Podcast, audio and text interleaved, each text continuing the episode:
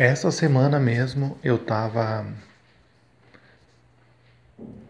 assistindo algumas palestras e acabei caindo num vídeo do Ricardo Bellino, o idealizador do. Enfim, ele contando sua história sobre como ele trouxe uma das maiores agências de modelos para o Brasil na década de 80 e eu fiquei pensando, né, que na época ele disse, bah, eu estava eu tava folheando a revista Veja, aí eu encontrei um anúncio e tal, e aí fui atrás, eh, mandei um fax, telex, eh, não existia nem fax, era telex, pelo correio público ainda. Não tinha um telex dentro da agência dele, tinha que ir fora para tu ver como é que estava a comunicação, né? Hoje nós temos, enfim, smartphones espalhados pela casa e, no entanto, as pessoas não conseguem manter uma boa comunicação. Então ele, falando sobre esse anúncio que ele tinha visto na revista Veja, eu fiquei pensando exatamente, sabe qual, é, qual era a rede social da época? Sabe qual era o Facebook da época? O Instagram da época? O Twitter da época? O YouTube não, porque não era vídeo. Mas enfim, a rede social da época era a revista Veja. Ali, naquele pedaço de papel impresso, estava tudo o que você podia descobrir de novo, podia fazer negócios, podia estar no fim do mundo do Brasil, mas tendo uma revista Veja na mão, que era uma tiragem semanal, você poderia ter quase o mundo a seus pés. Bastava você ter muita criatividade, como o Ricardo Bellino teve na época.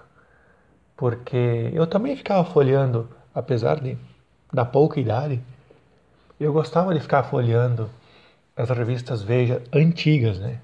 Quando eu comecei na, na faculdade, na biblioteca tinha um acervo de revistas Vejas antigas. E eu gostava de ficar folhando e vendo as imagens, principalmente as propagandas.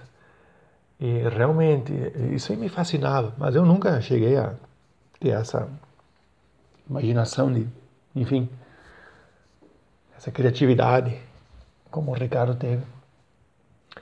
E essa visão, né? Então, era o que tinha na época. E as pessoas viviam assim.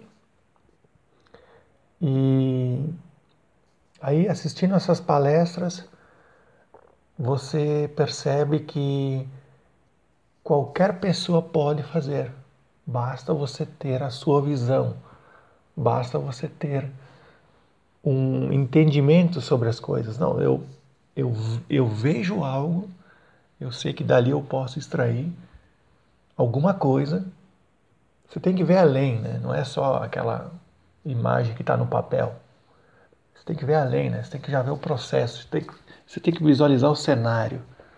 Você tem que já se imaginar fazendo aquela determinada coisa.